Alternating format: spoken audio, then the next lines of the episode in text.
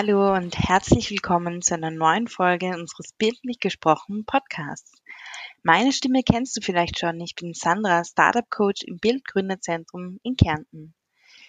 In unserer letzten Folge hat sich alles rund um das Thema Frauen in der Startup-Szene gedreht und warum es eigentlich noch notwendig ist, ein separates, ein eigenes Angebot für Frauen zu schaffen.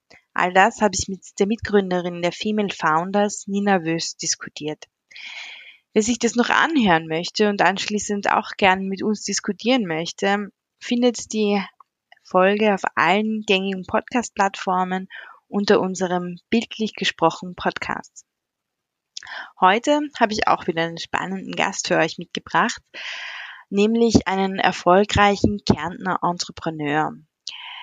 Er ist mit seinem Startup international tätig. Für ihn ist Nachhaltigkeit und Teamkultur längst im Mindset tief verankert und er plaudert mit mir aus dem Nähkästchen über die Herausforderungen, die Schwierigkeiten, die Erfolge und seinen Weg.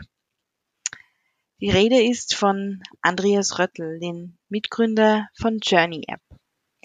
Hallo Andreas, schön, dass du heute mit dabei bist. Hallo Sandra, freut mich dabei zu sein.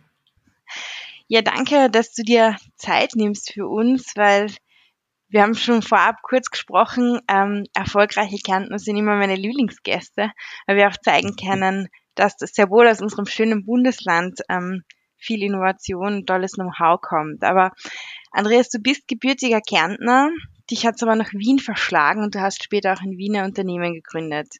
Wie bist du nach Wien gekommen?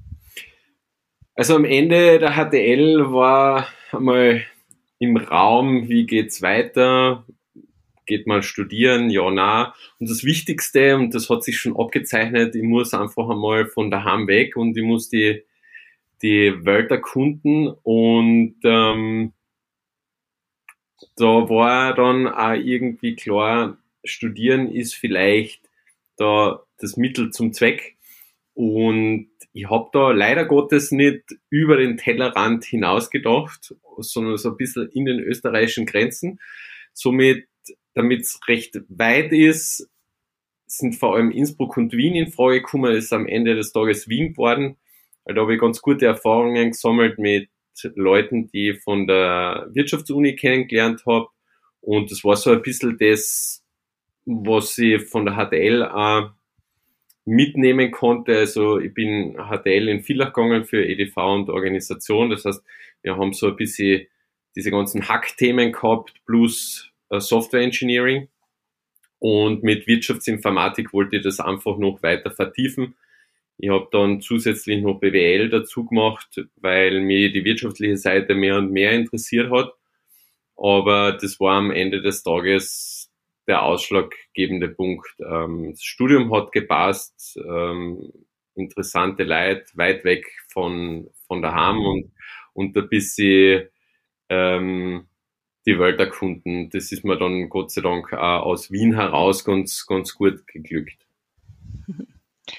Ja, ich kenne das auch. Bei mir war es auch so erstmal weg, aber bei mir hat der Weg wieder zurück nach Kärnten geführt. Du bist ja jetzt schon sehr lange in Wien. Wie lange bist du jetzt schon in Wien? Boah, also ich habe eine 05er Matrikelnummer, somit ähm, wären es jetzt dann schon 17 Jahre. Eh, so grob, ja, ja, genau. Ähm, eine lange Zeit, aber eine gute Zeit und das, der Weg hat mir auch immer wieder äh, ähm, heimgebracht. Also ich bin auch nach wie vor gern in Kärnten. Ich habe ähm, äh, meine ganzen ähm, Freunde und Familie ähm, in Kärnten so gut es geht halten können. Ähm, und viele davon ähm, sind, mit denen bin ich regelmäßig im Austausch ähm, ähm, zu, zu Themen wie Unternehmertum. Und es ist nach wie vor spannend, natürlich äh, die Berge, die, die kehren dazu zum Leben und die möchte ich eigentlich nicht missen. Insofern ähm, ist Kärnten ein Teil von meinem Leben. Das, das ist ganz, ganz wichtig. Aber eben, wie gesagt, Wien auch einfach super international, Multikulti und hat mir auch die, die Möglichkeiten gegeben, ähm, ein bisschen in die Welt hinauszuschauen. Ähm, habe in Singapur gearbeitet, das wiederum eigentlich mit einer Kärntner Connection, weil ich habe am Anfang von meinem Studium ähm, mehrere Jahre als Software Engineer für Infineon Technologies gearbeitet und dort mir dann mein damaliger Chef nach Singapur geschickt. Habe dann auch in, in Berlin und in den USA gearbeitet und es waren tolle Erfahrungen. Super. Glaubst du, dass es dafür essentiell war? So wie du sagst, Infineon ist jetzt auch bei uns in Kärnten. Das bietet ja durchaus auch von Möglich Möglichkeiten von Kärnten aus in die Welt zu gehen, zu schauen. Ähm, für die war es jetzt Wien damals essentiell, aber ich glaube heute auch in dieser digitalen Zeit ist es ja dann doch von überall auch möglich, oder? Absolut. Also das habe ich eher ganz am Anfang so ein bisschen äh, angeteasert. Wenn ich es mir jetzt noch einmal aussuchen könnte, ich würde vielleicht auch schauen, dass ich vielleicht in den USA studieren könnte. Und die Frage würde ich mir überhaupt stellen, ob überhaupt studieren. Du kannst dir alles Mögliche und dem du Interesse hast und vor allem, wenn es ums Programmieren geht, dir sehr viel selber beibringen und das kannst von überall machen. Das kannst, Hauptsache die, die Internet-Connection ist, ist stabil. Und ähm, wenn es noch mir gingen würde, dann würde die Firma in, in Kärnten sitzen und, und nicht in Wien. Ähm, die Lebensqualität ist natürlich im Süden ähm, hammermäßig. Super, ja. Ähm, du hast ja auch mit deinem Vater, deinem Großvater in der Familie in Kärnten schon unternehmerische Vorbilder gehabt. War es für dich eigentlich damals, also vielleicht auch schon in HTL-Zeiten, ein Gedanke, irgendwann selbst Unternehmer zu werden oder ist dieser Wunsch erst später entstanden bei dir? Ja, sowohl als auch, würde ich sagen. Also es war schon die Möglichkeit da, dass man sagt, okay, man macht vielleicht gemeinsam mit dem dem Vater was, der ähm, Elektriker war, ähm, der ist jetzt in die wohlverdiente Pension, ähm, aber arbeitet nach wie vor.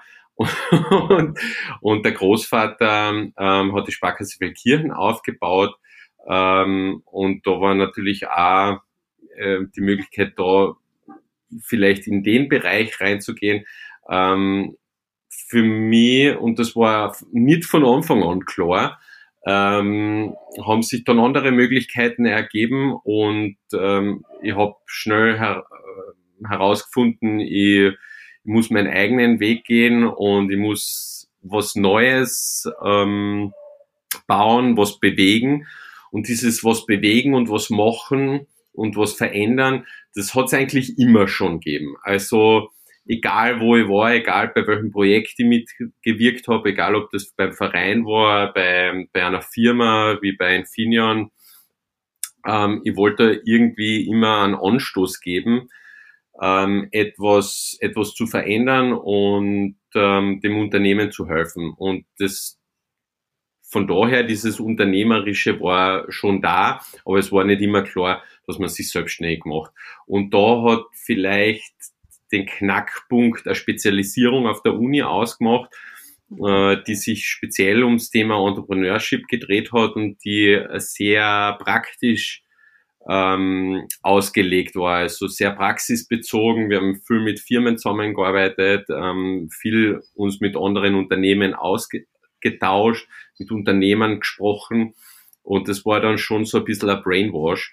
Und zu der Zeit war ich dann selber aktiv äh, bei einer Junior Enterprise, also ein Unternehmen, wo nur Studenten arbeiten dürfen und geschaut, dass man das mit aufbaut. Und das hat alles gerade super zusammengepasst und, und das war sicher äh, die Trendwende ähm, hin zum ähm, Unternehmertum und sich eigenständig machen oder zumindest, dass das am Radar ist. Mhm. Und so ist es ja dann wenig später auch passiert. Du hast selbst ein Unternehmen gegründet, nicht alleine, sondern gemeinsam mit zwei Co-Foundern.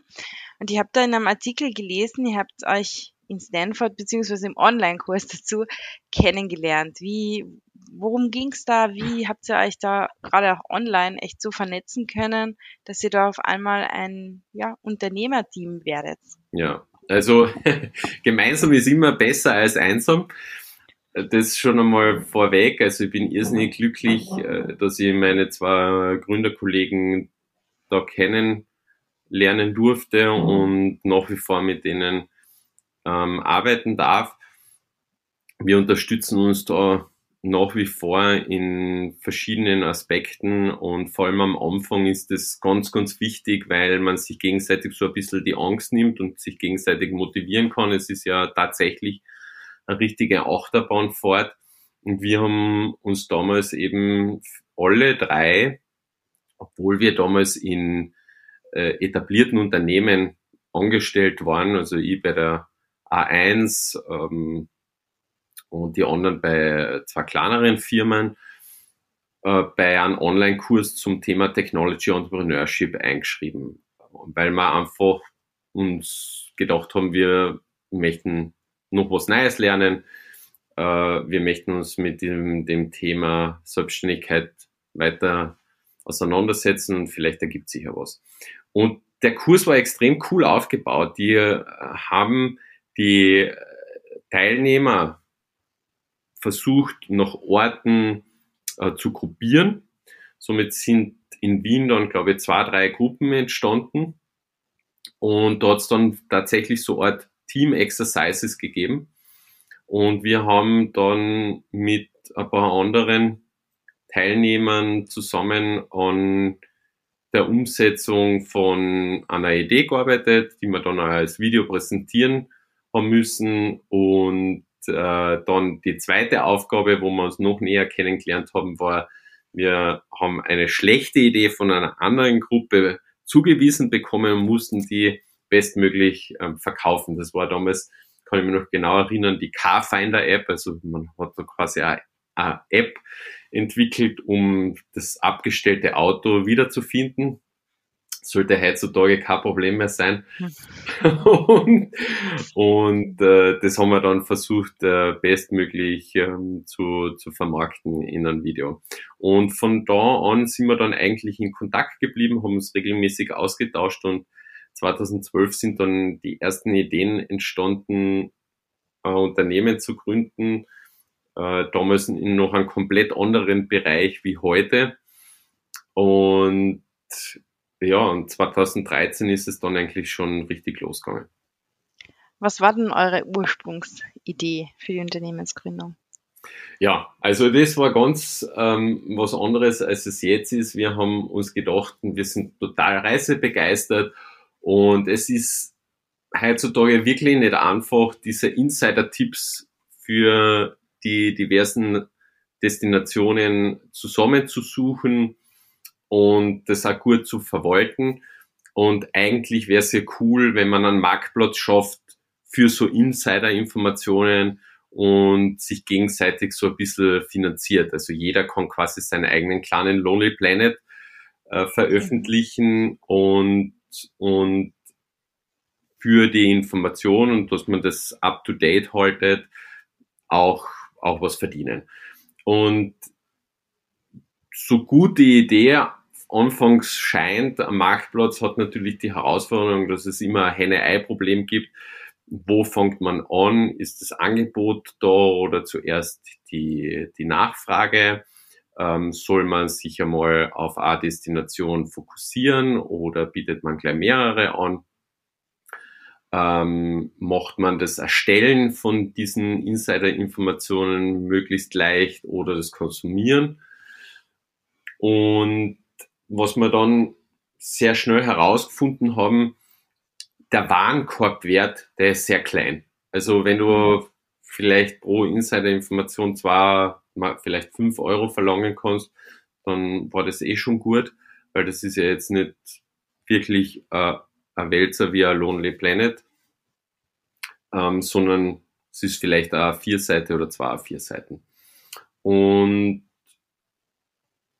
die das Angebot hat sich wirklich in Grenzen gehalten. Aber was wir gesehen haben, ist, dass die Leute das Tool, das wir da entwickelt haben zum Erstellen dieser Insider-Informationen, teilweise für sich selber verwendet haben, um ihre Reiseerinnerungen festzuhalten. Mhm. Und das war dann für uns wiederum ein interessanter Anhaltspunkt, weil wir gesehen haben, aha, das ursprüngliche Problem ist scheinbar nicht groß genug, aber da gibt es andere Probleme. Und vielleicht sollten wir mehr mit dem Kunden sprechen und mehr dieses Customer Development machen, um herauszufinden, okay, was ist wirklich ein Pain in the Ass und was müssen wir, müssen wir ändern. Und wir haben dann Gott sei Dank die, die Kraft gehabt zu sagen, okay, passt, machen wir was Neues. Aber nehmen wir dieses Problem, das wir da entdeckt haben, her und versuchen mit dem, was wir schon gebaut haben, etwas zu verbessern. Und daraufhin haben wir dann die erste Journey App entwickelt, die Journey Blog App, wo es primär darum gegangen ist, seine ursprünglich seine Reiseerinnerungen gemeinsam offline und so einfach wie möglich festzuhalten als Timeline, als Gallery, als Map und später dann eben als Fotobuch. Und später hat sich das, wie das oft so ist, von, von den Anwendungsfällen noch erweitert. Die Nutzer sind ja extrem schlau und die sind draufgekommen, in Wirklichkeit kannst du das nicht nur für Reisen verwenden, sondern vor allem auch für ähm, Ausflüge, aber auch für Familienmomente. Also wir haben irrsinnig viele Familien auf der Plattform nach wie vor, die äh, die ganzen Familienerinnerungen da festhalten und das dann in einen ausgewählten Kreis scheren. Also das, das mhm. war uns ganz, ganz wichtig, dass wir uns da sehr fokussieren, dass wir sagen, okay, es gibt nicht nur Instagram und Facebook, wo man alles ähm, hochladet und auf WhatsApp ist es eigentlich nicht sehr organisiert. Da ist es schwierig, auch wieder Informationen zu finden, sondern wir möchten so eine Art äh, Fototagebuch schaffen oder Fotoblog, äh, der sich quasi wie es von selber erstellt, der vielleicht auch einmal offline funktioniert, wenn es sein muss und sich dann automatisch synchronisiert, äh, wo man auswählen kann, wer das tatsächlich sehen darf und, und das jedes Mal für jeden Blog neu festlegen kann. Und so also Privacy, großes Thema. Und ja, und dass das einfach Spaß macht und, und, und dass man da eine neue Möglichkeit hat, seine Erinnerungen quasi zu organisieren. Hm. Absolut, ein Problem, das ich absolut gut nachvollziehen kann und wo ihr uns wirklich Zeit und Arbeit abnimmt und vor allem ist es einfach möglich, die Erinnerungen gleich oder zumindest sofort, wenn man heimkommt von einer Reise, hat man das Fotobuch in der Hand und kann es gleich schön herzeigen. Ähm, mir würde noch ein bisschen interessieren, wie ist es euch in der Zeit gegangen? Ähm, wart ihr da noch Vollzeit angestellt in euren Anfängen mit dieser Journey-App-Idee jetzt schon? Ähm, wie war es, wie ihr die, die Idee ersten, die ersten Male präsentiert habt? Habt ihr das als, wir wollen ein Fototagebuch-App präsentiert? Waren dann die, die Reaktionen, wow, super, das gibt's noch nicht? Oder, naja, hm, Katharin hat eh jeder, das ist nach einem Datum sortiert. Wie ist es euch da gegangen am Anfang? Also, es hat schon einmal total surreal begonnen. Ähm, ich habe eh erzählt, vorher haben wir an etwas anderem gearbeitet. Wir hatten dann schon äh, Termsheets für die ursprüngliche Idee von zwei mhm. Business Angels. Wir sind dann zu denen hin und haben gesagt, Leute, wir müssen was anderes machen.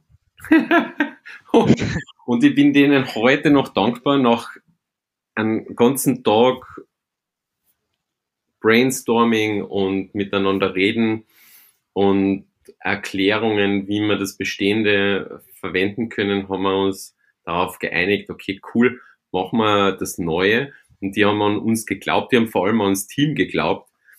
Und das ist, glaube ich, der springende Punkt. Ähm, das Team ist ja das am Ende des Tages, was die Idee umsetzen muss. Ja. Eine Idee ist nur so gut wie das Team. Und das war bei uns eben der Fall. Die haben an das Team geglaubt und uns dann tatsächlich das erste kleine Investment gegeben. Und damit sind wir dann schlussendlich im Juni 2014 mit dem Go Silicon Valley Programm für ein paar Monate in die USA, nach San Francisco, haben uns da Airbnb gemietet und haben dann mit unserem ersten kleinen Team zu sechs äh, diese Idee des einfachen Bloggen, des einfachen Tagebuchs, wo man einfach seine Erinnerungen speichert, umgesetzt. Also die erste Version ist tatsächlich rausgekommen kurz bevor der Flieger nach Amerika gegangen ist. Wir haben da noch ähm, eine riesen Party gefeiert mit all unseren Unterstützern und ähm, hatten da ein lustiges Spiel einen Monat vorher ins Leben gerufen, wo wir gesagt haben, okay, jeder, der einen Fehler findet, einen Bug, der kriegt einen, einen Schnaps dann auf dieser Party. Und das, das war scheinbar eine gute Motivation. Ähm, da, ist, da ist es richtig rund gegangen.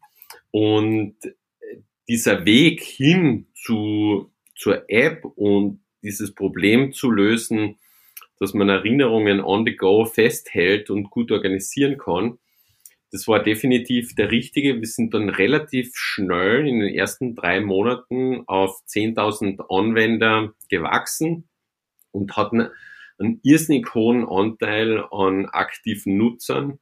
Also das, das war ähm, für, für Monat eins immer so bei 40, 50 Prozent, was irrsinnig gut ist für, für so eine Plattform, vor allem weil Reisen ja nicht etwas ist, was jedes Monat immer und immer wieder passiert. passiert ja.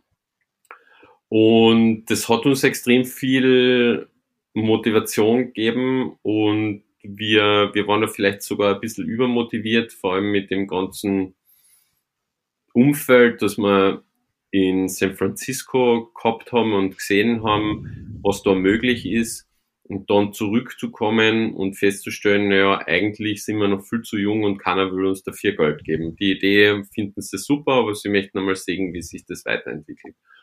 Und das hat uns dann schon hart getroffen, weil am Ende des Tages ist uns das Geld ausgegangen. Wir haben uns die ersten drei Mitarbeiter nicht mehr leisten können, haben die entlassen müssen oder kündigen müssen, also entlassen ist das falsche Wort, äh, kündigen müssen und haben dann andere Jobs wieder angenommen, um das Ganze, Gott sei Dank, das war unsere Entscheidung damals, am Laufen zu halten.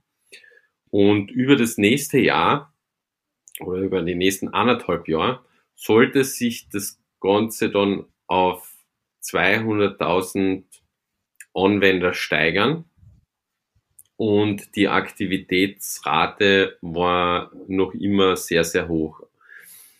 Und das hat uns dann am Ende des Tages den Weg geebnet, einerseits AWS-Förderung zu bekommen und andererseits den, den Hansi Hansmann als, als Lead-Investor ins Boot zu bekommen. Das ist natürlich ein sehr großer Name in Österreich. Wie ist es euch da gelungen, ihn an Bord zu holen und wie funktioniert das auch? Wie stark hat er sich in eure Idee, in euer Tun eingebracht? Mhm.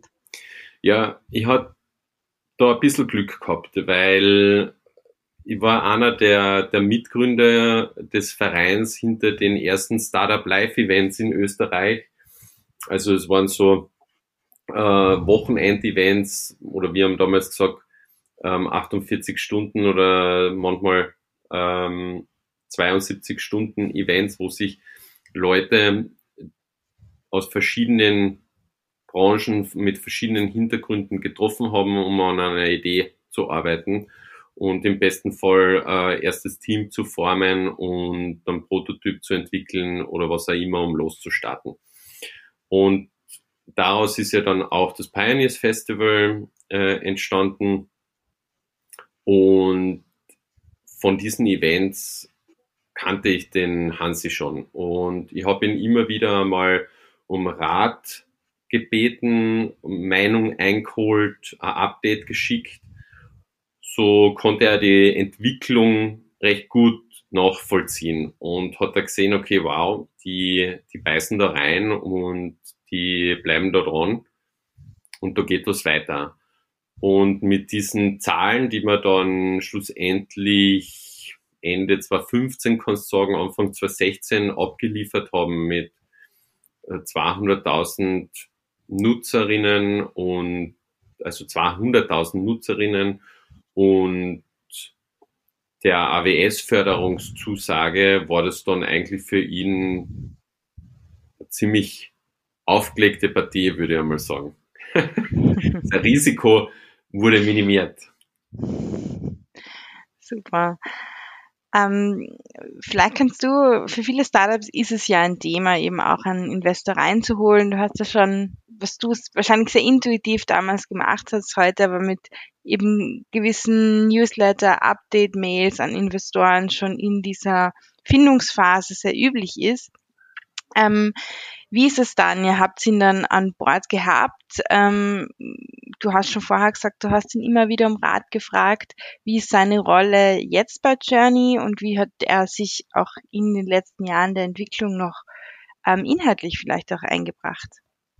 Ja, also das ändert sich natürlich, ähm, wie sich die Firma ändert und die, die Needs der Firma, die Bedürfnisse ähm, sich, sich ändern.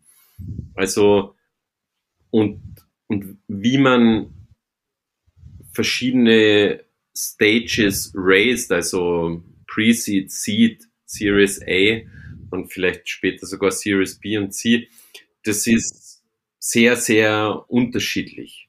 Also ihr habt da ja schon einige Einblicke bekommen. Wir sind aktuell äh, gerade am überlegen, ob wir wieder eine Kapitalerhöhung machen. Und das unterscheidet sich. Am Anfang glaube ich, was viele ähm, nicht wirklich verstehen ist,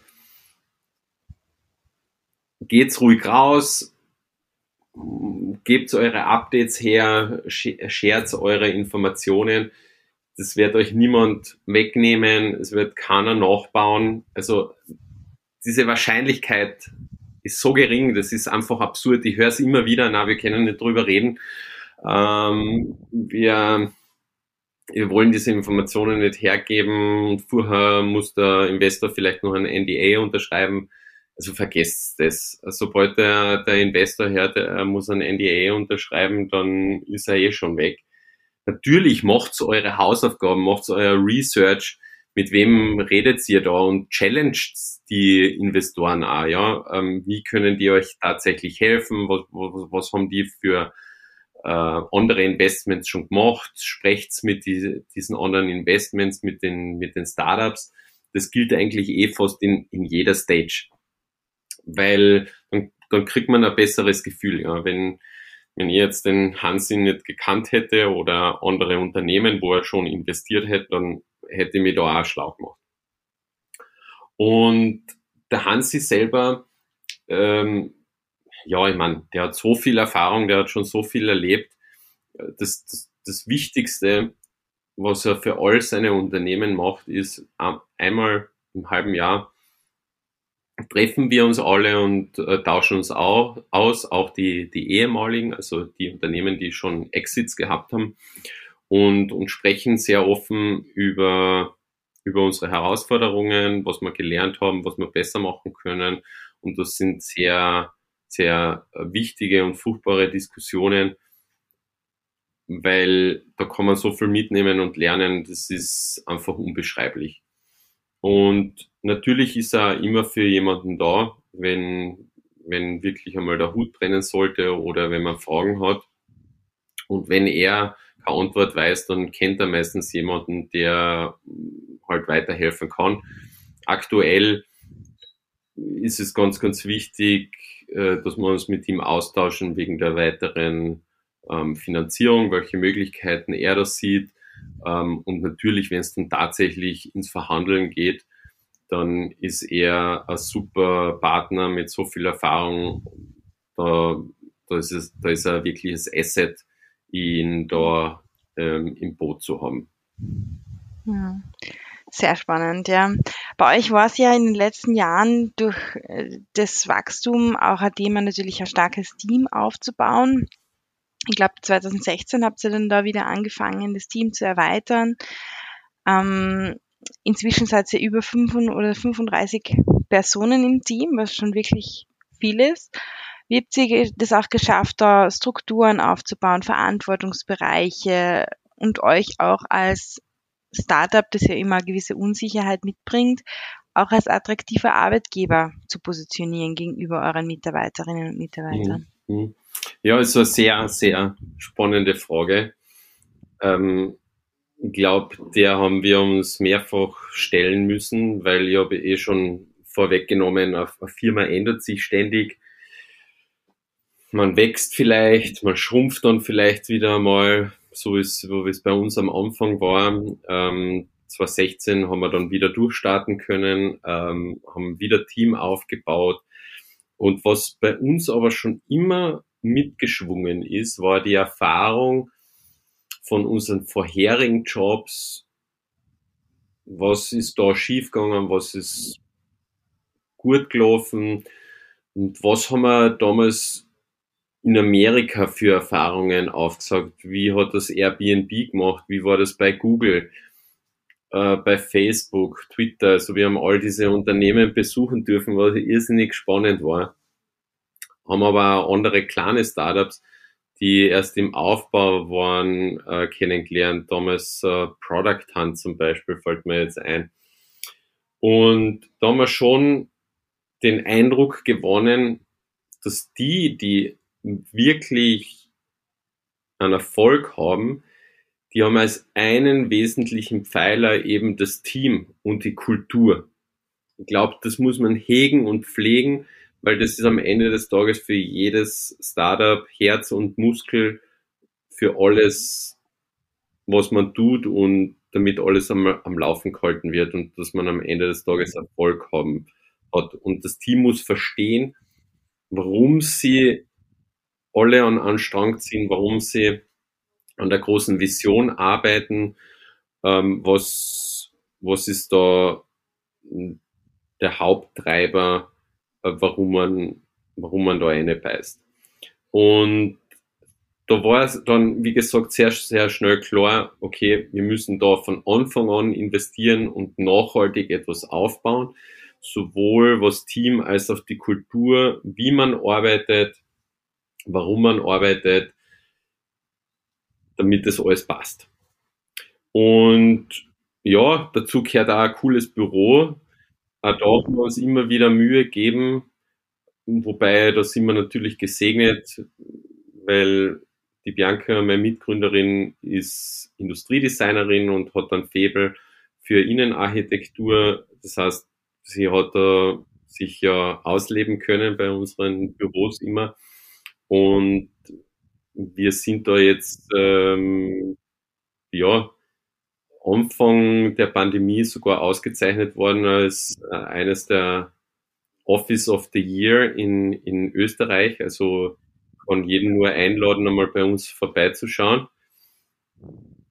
Äh, eine Bewerbung wird sich da anbieten. So immer wieder, immer wieder ähm, ja, äh, Leute, die, die Anbock haben und was bewegen wollen, ähm, egal Marketing, Software Engineering, ähm, äh, Customer Happiness, Administration. Also da ist für jeden was dabei. Cooles Büro, ähm, kehrt, kehrt da irgendwie äh, mit äh, dazu. Man muss sich ja ähm, gut, äh, ja, sage ich mal, differenzieren können von, von größeren Firmen, die vielleicht sogar mehr Gehalt äh, bieten.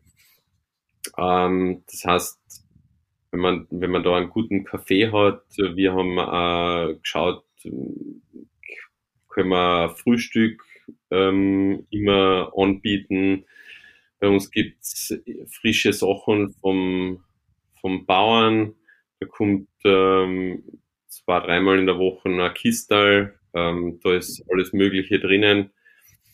Ähm, zur Verpflegung, frisches Obst, äh, auch Gemüse, ähm, was zum Knabbern. Wir haben Team-Events, die wir regelmäßig machen. Das ist jetzt natürlich bei einer Pandemie schwierig. Wir haben das versucht dann digital so gut es geht zu kompensieren. Ähm, aber Ganz wichtig ist auch, dass Erfolge gefeiert werden. Wir haben so einen eigenen Gong, den man kann, wenn, wenn etwas Cooles passiert ist, mit alle Bescheid wissen, ähm, dass, dass da jetzt was passiert ist. damit man das auch feiert. Bei uns werden auch Geburtstage gefeiert. Ähm, wir, wir haben irrsinnig viele Social Benefits. Das, das fängt eben an vom, der Verpflegung in der Firma äh, bis hin zu äh, Zusatzpension, äh, die öffentlichen Verkehrsmittel in Wien sind für unsere Mitarbeiter kostenlos. Ähm, es gibt diese 4,40 Euro Essenszuschuss pro Tag, äh, damit das Mittagessen günstiger ist. Äh, für, für Outstanding Mitarbeiter gibt es äh, die Möglichkeit einer Mitarbeiterbeteiligung. Äh, das ist uns ganz, ganz wichtig. Ähm, generell, also unabhängig jetzt von der Beteiligung, dieses Giving Back, das heißt, wenn es der Firma gut geht und äh, wir gemeinsam wachsen, gemeinsam was voranbringen, dann sollen auch alle an diesem Erfolg mitpartizipieren. Und das versuchen wir proaktiv aus dem Führungsteam heraus äh, zu adressieren, egal ob das jetzt eine Gehaltserhöhung, mehr Verantwortung oder eben eine Mitarbeiterbeteiligung ist. Ähm, und dann ist natürlich das Thema Teambuilding ganz, ganz wichtig, dass man sich näher kommt. Also da, dazu gehören halt auch so Team-Events wie Thursday Thursday, wo man einmal länger im Büro äh, bleibt, wo wir einfach Drinks und Knabbereien sponsern und wo die Leute sich selber organisieren können. Schaut man einmal die Apple Keynote, macht man einen Kinoabend, ähm, einen Spieleabend, äh, Ping-Pong-Turnier, was auch immer oder sitzt man einfach so nur zusammen? Ähm, da sind keine Grenzen gesetzt. Oder auch der, der jährliche Betriebsausflug, wo wir gemeinsam eine Reise unternehmen, eine kurze. Ähm, oder auch das Imagineering, das einmal bei, äh, pro Quartal bei uns stattfindet, wo jeder die Möglichkeit hat, wochenlang an eigenen Themen zu arbeiten. Die müssen halt einfach von den Kollegen akzeptiert werden. Das heißt, jeder hat die Möglichkeit, quasi eine Idee zu pitchen. Die muss dann entweder den, unseren Kunden helfen oder der Firma selber. Ähm, das heißt, man macht zum Beispiel etwas effizienter, somit spart man sich was oder man, man baut irgendwas, was dem Kunden helfen kann. Und wenn sich dann genug Leute finden, die die Idee cool finden und daran mitarbeiten können, nachher hat sich diese Idee durchgesetzt und dann können die Leute auch wochenlang daran arbeiten. Das ist irrsinnig motivierend, weil es halt doch etwas Eigenes ist und der Firma hilft es auch, ähm, Innovationen und, und neue Ideen zu, zu fördern und das sind oft schon Sachen entstanden, an die man vorher gar nicht gedacht hat, die man vielleicht gar nicht auf der Roadmap gehabt hat. Und es zahlt sich wirklich aus. Super. Da waren jetzt wirklich, glaube ich, wahnsinnig viele Dinge dabei, die man teilweise vielleicht einfach sogar umsetzen kann im eigenen Startup. Es waren aber auch ein paar Sachen, die du jetzt genannt hast, sei es jetzt Betriebsausflug, Teambuilding, ähm, wie auch immer, die schon natürlich auch zeitliche und damit auch finanzielle Ressourcen fressen. Kann man sich das als Startup leisten und auch beispielsweise dieses Frühstück, diese Mitarbeiter-Benefits, die du jetzt genannt hast? Ähm, ja, du, ihr habt Investoren on board beispielsweise auch. Wie reagieren die? Ist es etwas, wo sie sagen, da könnte man viel mehr sparen oder kann man sich das als Startup natürlich nicht ganz early stage, das ist schon klar. Kann man sich das leisten? Ich glaube, ähm, man, man kann sich da arrangieren. Man, natürlich muss das Überleben und die Weiterentwicklung der Firma gesichert sein, das, ist klar.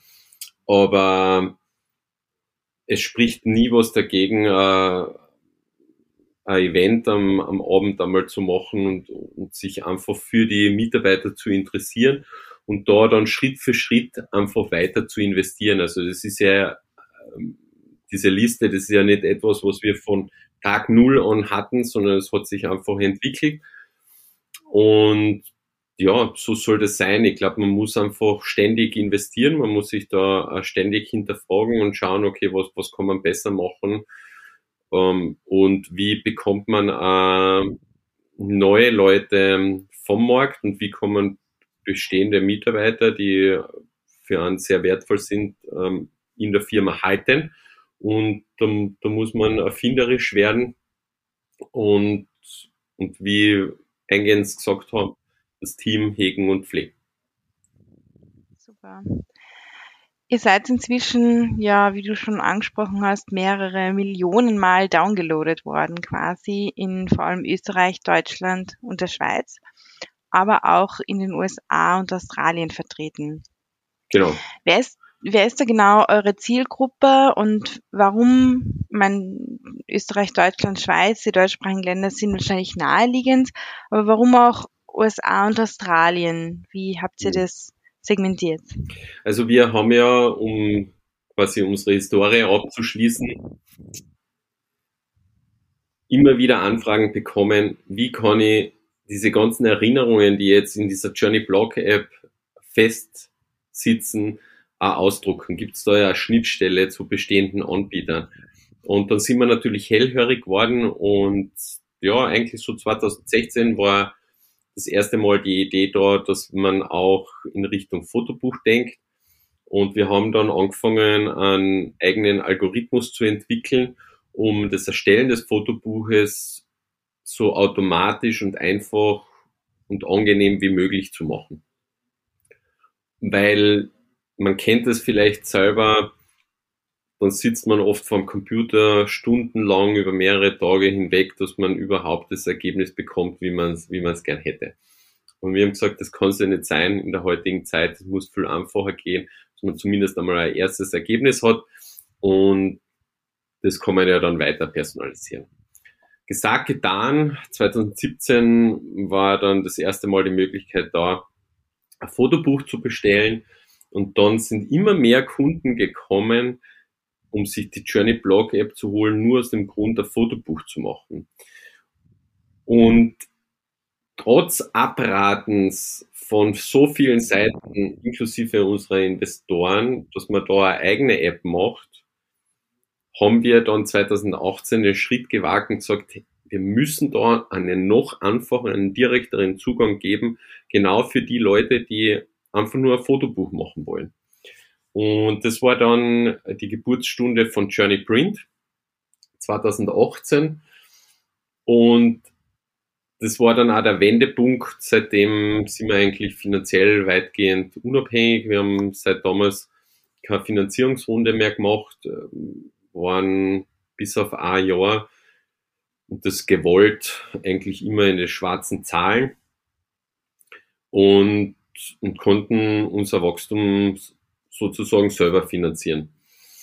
Und ja, das war halt äh, dann schon so ein Punkt, wo, wo man sich auch gefragt hat, wie schaut die Strategie da aus? Ist es ein Produkt, das wir jetzt nur in, im Dachraum anbieten?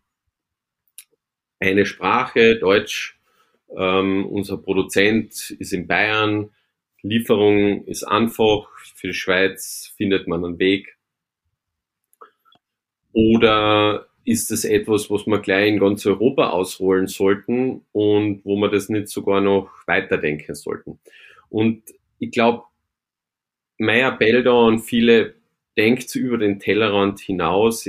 Mit Technologie hat man meistens die Möglichkeit, das ein bisschen größer zu denken und, und breiter anzubieten. Und wir sind da relativ früh den Schritt gegangen zu sagen, hey, wir sind in der EU, wir haben die Möglichkeit, das relativ einfach in 27 Ländern anzubieten. Warum machen wir das eigentlich nicht? Und haben uns dann einfach unsere Zielmärkte angeschaut, ähm, wo sind unsere Kunden, daheim und das waren am Anfang vor allem Leute, die Reisefotos gemacht haben und dann in einem zweiten Schritt ist die Zielgruppe dazugekommen, die ja Familienfotos gemacht haben. Das ist so, sind so die zwei großen Gruppen, würde ich sagen, ist, ist es nach wie vor. Die machen einfach den Groß der, der Fotos aus.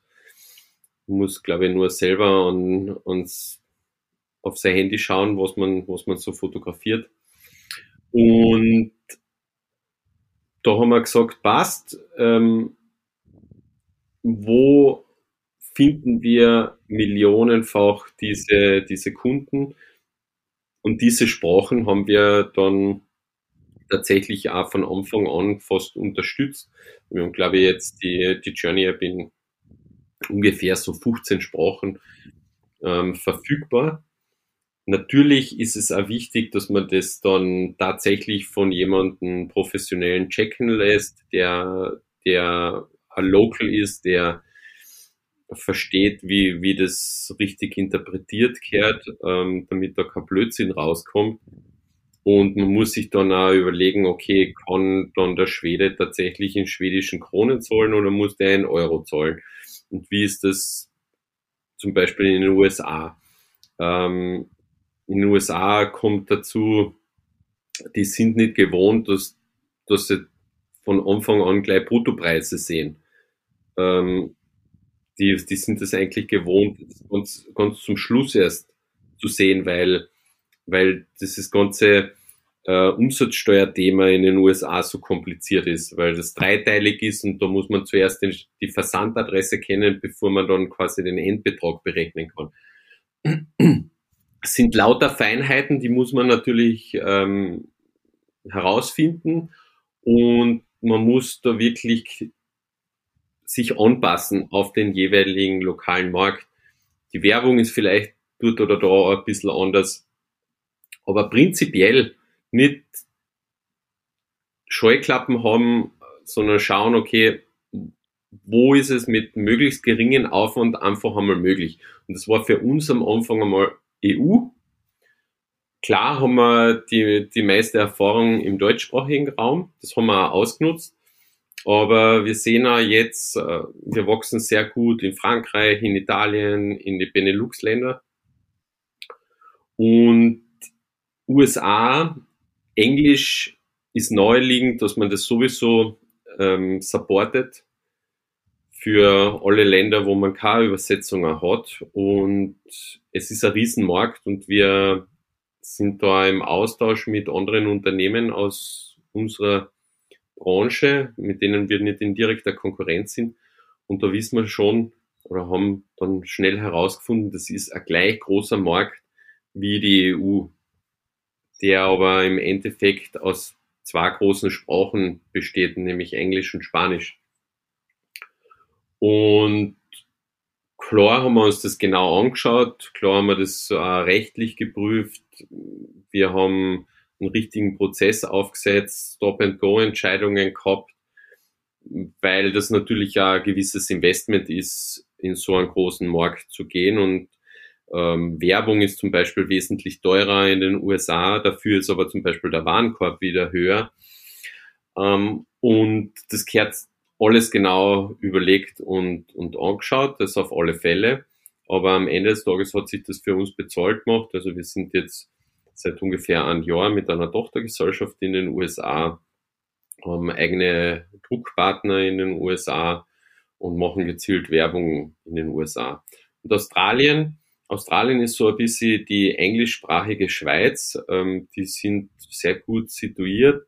Die setzen sehr stark äh, auf diesen Online-Trend, Sachen auch online zu kaufen, ähm, neue Technologien auszuprobieren und die, die geben auch richtig viel Geld da aus und ähm, auch wenn es ein kleines Land ist, hat man das ganz gut mitnehmen können. Man braucht keine eigene Tochtergesellschaft dort gründen, sondern muss quasi nur Steuer, äh, Steueransässigkeit ähm, anmelden und ob ein, ob einen gewissen äh, Umsatzbetrag seine, seine Umsatzsteuer äh, abführen und somit war das dann ja relativ ein No-Brainer, wie wir dann einen Druckpartner gehabt haben, der die nötige Qualität liefert und der zu uns passt, haben wir das sogar relativ kurzfristig innerhalb von einem Monat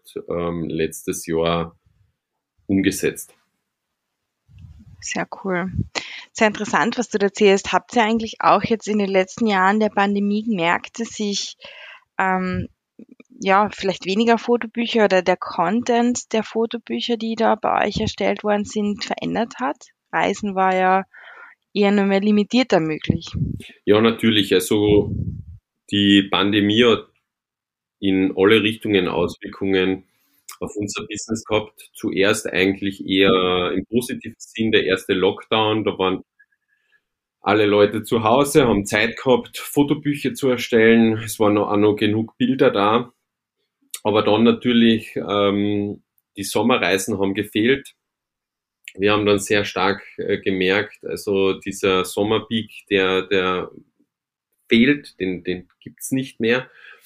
Wir mussten dann auch umstellen. Wir haben dann mit dem ganzen Team wirklich gute Arbeit geleistet und komplett auf diesen Family Use Case fokussiert während der ersten Zeit der, der Pandemie, weil da werden natürlich, egal ob Pandemie, immer Fotos äh, geschossen und das haben wir recht erfolgreich hinbekommen, haben dann im ersten Pandemiejahr ganz gutes Wachstum hingelegt. Zweite Pandemiejahr war, also 2021 war dann eher kniffliger, weil das war so ein bisschen versetzt, zeitlich versetzt. Ähm, Im zweiten Pandemiejahr waren dann noch weniger Fotos quasi verfügbar. Eh klar.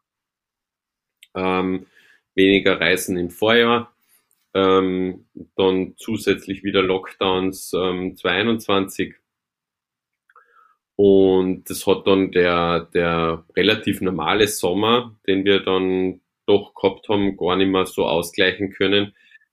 Also die, vor allem die traditionellen äh, Größen in unserer Industrie, die haben eigentlich alle Umsatzrückgänge gehabt. Das, das haben sie eigentlich schon seit über zehn Jahren immer gehabt. Und wir sind jetzt Gott sei Dank nicht geschrumpft, sondern wir haben trotzdem wachsen können, aber nicht so, wie, wie wir es eigentlich ähm, wollten. Aber wenn man sich die Situation anschaut, gesamtheitlich waren wir sehr zufrieden mit unserer Leistung. Ähm, ich glaube, vor allem eine Herausforderung war das erste Halbjahr und dann im zweiten Halbjahr man eigentlich äh, positive Trendumkehr, zumindest für unsere Seite, äh, bemerkt. Wir, wir haben weiter ins Produkt investiert. Wir haben einfach das gemacht, was wir am besten können, nämlich ein Ohr beim, beim Kunden zu haben und zu schauen, okay, wie können wir einfach das Service an sich und das Produkt noch verbessern und den Kunden so überzeugen, äh, dass wir die Nummer eins Lösung für, für Fotobücher sind oder für andere Printprodukte. Und das haben wir, glaube ich, wieder ganz, ganz gut hinbekommen und ähm, eigentlich seit dem zweiten Halbjahr letzten Jahres ähm, geht es bei uns ähm, steil nach oben. Das freut mich sehr. Und ich weiß, wir quatschen schon eine ganze Weile, aber es ist sehr, sehr spannend, was du uns so alles erzählst. Ähm, bei euch ist das Thema Nachhaltigkeit auch ähm, sehr wichtig im Unternehmen.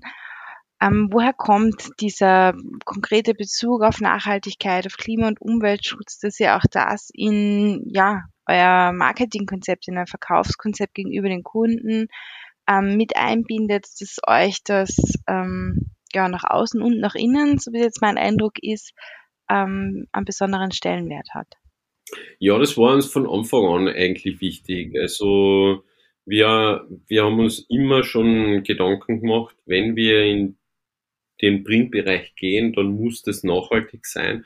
Dann muss einmal das Minimum erfüllt sein, dass man sagt, okay, das ist, sind alles nachhaltige Ressourcen, also bei uns eben mit FSC-Zertifizierung. Das heißt, jeder Baum, der dafür die Papierproduktion hergenommen wird oder bei der Verpackung, dass der eigentlich schon wieder aufgeforstet ist ähm, und, und dass das alles aus nachhaltiger Forstwirtschaft kommt, dass ähm, wir die, zumindest die Produktion schrittweise Richtung CO2-Neutralität bekommen, was uns ähm, schon geglückt ist, ähm, dass man zum Beispiel ähm, erneuerbare Energieträger einsetzt. Also gerade in unserer Produktion in Bayern zum Beispiel, da sind äh, auf den Dächern von den Hallen, die sind voll mit äh, Photovoltaikpanelen.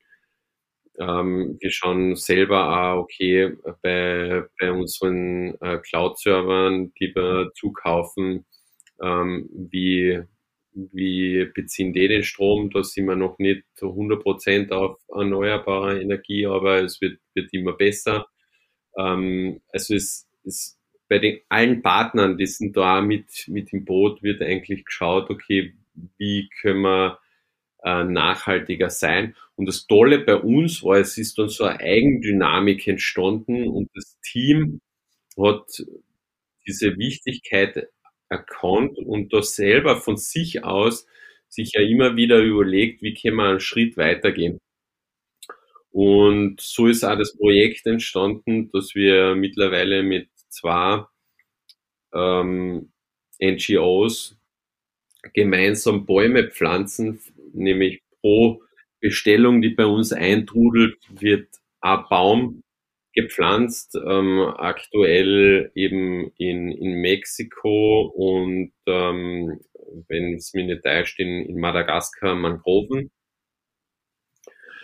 Ähm, und das ist, glaube ich, ein wichtiger Aspekt, weil plötzlich geben wir der Natur eigentlich mehr zurück, als was wir nehmen, weil für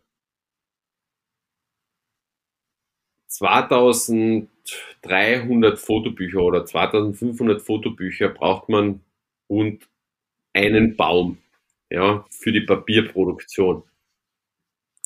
Wenn wir jetzt aber 2300 oder eben 2500 Fotobücher verkaufen, haben wir genau so viele Bäume gepflanzt, plus an zusätzlich, den wir eben am Anfang gefällt haben für, für die Produktion. Und das ist dann schon etwas Tolles, wo man dann sagt, okay, ähm, wir haben da zwar jetzt sozusagen ein Produkt, das es schon ewig gibt, ja, das auf Papier basiert, aber wir haben eine Möglichkeit gefunden, wo wir unseren Fußabdruck eigentlich komplett oder weitgehend ausschalten und der Natur noch zusätzlich noch was zurückgeben. Das ist die eine Sache und, und dann hat es noch eine weitere Initiative gegeben, auch zu schauen, okay, was, was können wir bei uns im Büro machen, ja, dass wir zum Beispiel keine Einweg-Handtücher haben, sondern wirklich Handtücher, die, die man wascht. Bei uns hat seit der Pandemie hat sogar jeder äh, ein Namenslabel. Und ähm, ja, das sind so kleine Sachen ähm, die, mit Wirkung. Und das ist auch etwas, was wir immer wieder hören beim, beim Hiring. Das, das ist in die Leute wichtig, vor allem den jüngeren Generationen, ja, die, die das wirklich dieses Thema Umwelt und Nachhaltigkeit top of mind haben. Und ich glaube, das ist einfach heutzutage ein Muss, dass jeder seinen Beitrag leistet und ich bin, bin da sehr stolz, dass unser Team da sehr aktiv mitwirkt. Absolut, sehr schön. Ähm, auf eurer Website habe ich etwas sehr Spannendes gefunden, nämlich eine interessante Auswertung. Ihr habt nämlich die Foto-Hotspots der Österreicherinnen und Österreicher zum Beispiel 2021 ähm, erhoben. Kannst du uns vielleicht einen Einblick geben, was, was waren denn, was sind denn so typische Foto-Hotspots und wie wird das bei euch überhaupt erhoben? Ja, also wir, wir haben uns da einmal überlegt, wir, wir kriegen ja extrem viel Bildmaterial rein und äh, mit Metadaten. Das heißt, ähm, es werden ja oft zusätzliche Informationen beim Foto mit gespeichert, wie zum Beispiel der Aufnahmeort. Das sind jetzt nur GPS-Koordinaten, aber das kann man natürlich dann aggregieren, anonymisiert und, und schauen, okay, wo sind jetzt gewisse Fotos aufgenommen worden auf der Landkarte. Dann versucht man äh, da an, an Radius zu ziehen und zu schauen, welche Fotos sind da eng beieinander und an einen gewissen Ort zu ermitteln. Und das machen wir jetzt mittlerweile ähm, zum dritten Mal in Folge, um so eben die Foto-Hotspots für Österreich, Deutschland und die Schweiz zu erheben und da zu schauen, okay, was, was sind so die Top 10. Und da hat es ähm, erfreulicherweise im abgelaufenen Jahr äh, zum Beispiel der Wörthersee in, in die Top 3 geschafft oder eben auch nicht weit weg von, von uns daheim ähm, Venedig als das beliebteste ähm, Reiseziel der Österreicher außerhalb von Österreich und ähm, sehr erfreulich, je nachdem, wie man es nimmt, aber zumindest sehe ich es als erfreulich an, weil die Welt sich wieder ein bisschen öffnet. Der, der Flughafen Wien, der ursprünglich 2020 im ersten Pandemiejahr komplett rausgefallen ist, der war nicht einmal unter die Top 50 hinten, ich glaube nicht einmal unter die Top 80, ist diesmal zumindest wieder in die Top 30. Also ähm, es tut sich wieder was, die, die Welt öffnet sich und ähm, das, ist, das ist ganz spannend zu sehen, äh, wo, wo die Österreicher und Österreicherinnen da ihre Fotos schießen. Ja, coole Auswertung auf jeden Fall. Ähm, also ich kann sagen, inzwischen stehen in meinem Bücherregal zu Hause ja schon zwei Journey ähm, Fotobücher. Wie viele stehen denn bei dir zu Hause? ähm, sehr gute Frage. Um ehrlich zu sein, habe ich aufgehört zu zählen, aber es werden schon so 10, 15 ähm, sein. Ich habe vorher nie Fotobücher gemacht, also ich bin ähm, wirklich da bekehrt worden durch, durch unsere App. Es ist einfach so, so angenehm und einfach. Und das Produkt ist fein, also ich bin nur in ein paar Minuten fertig. Und was ich aber schon gemacht habe, ich habe hab insgesamt natürlich viel, viel mehr schon bestellt bei uns und, und verschenkt. Also ich tue das irrsinnig gern, ich tue gern schenken. Und wenn es dann Erinnerungen sind, umso besser. Also ich habe sicher die doppelte Anzahl, was ich daheim habe, habe ich schon verschenkt. Sehr cool. Und ich nehme an, du hast auch einen Journey Blog persönlichen, oder? Was hast du da heuer schon für Highlights reingespeichert sozusagen? Ja, natürlich. Also ähm, das, das ist nach wie vor auch bei mir in Verwendung. Da werden ähm, natürlich die laufenden Highlights des Jahres gesammelt, um, um am Ende so einen Jahresrückblick zu haben. Ähm, die, die Skitouren im Winter, vor allem in Kärnten natürlich. Ich habe einen kleinen Hund, einen italienischen Wasserhund. Äh, da werden auch die wichtigsten Momente festgehalten. Und die letzte äh, Kurzreise vor kurzem nach Rom, ähm, die, die hat auch ähm, einen eigenen Blog bekommen. Sehr cool.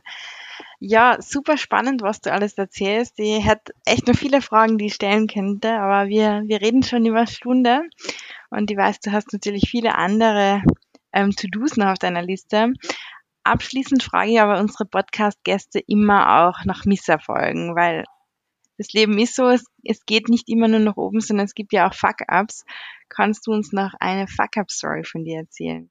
Ja, da gäbe es extrem viele und die passieren ja nach wie vor. Ähm, und das ist auch gut so, sage ich immer. Also ich versuche auch bei uns im Team diese ähm, Failure Culture ähm, zu befeuern und zu etablieren. Es ist nichts Schlimmes, solange am Ende des Tages immer ein Lernprozess äh, stattfindet und man was mitnehmen kann. Weil man ist nicht als Gescheiter vom Himmel gefallen und ja, es ist schön, wenn man einfach regelmäßig dazulernen kann.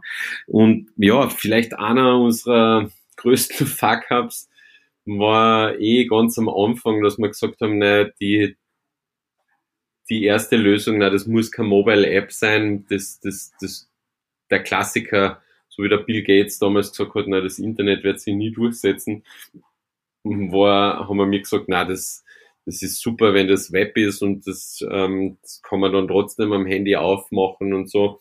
Und am Ende des Tages haben wir jetzt zwei, zwei sehr erfolgreiche Apps gebaut. Und da denke ich dann oft zurück und ähm, frage mich, okay, was, wäre passiert, wenn wir da schon früh einfach auf Native Mobile Apps gesetzt hätten. Aber ja, ähm, über vergossene Milch soll man sich nicht ärgern. Man sollte schauen, dass man, dass man, dass man lernt. Ich glaube, das haben wir dann bei unserem Pivot sehr gut dann hinkriegt. Und es gibt immer, immer einen Grund, warum Sachen passieren. Ja, letztendlich war es Teil eurer Geschichte und hat euch jetzt wahrscheinlich so erfolgreich gemacht, wie es heute seid. Ja, vielen lieben Dank auch für diese Geschichte noch zum Abschluss. Ähm, ich bedanke mich schon mal ähm, ganz herzlich bei dir, dass du Zeit genommen hast, aber auch natürlich bei den Zuhörerinnen und Zuhörern, dass sie sich ähm, ja unser Interview, unser Gespräch heute angehört haben. Und äh, wenn es dir recht ist, würde ich deinen LinkedIn-Account und natürlich die Journey-App ähm, in unsere Show Notes verlinken, damit sich auch dich und euch auch jeder findet und sich mit dir vernetzen kann. Ja. Also, es war mir eine Riesenfreude, mit dir zu sprechen. Es war, glaube ich, sehr inspirierend. Ich bin schon gespannt auf viele Kommentare von unseren Zuhörern und Zuhörerinnen zu diesem Interview. Jetzt hat er mir sehr viel Spaß gemacht.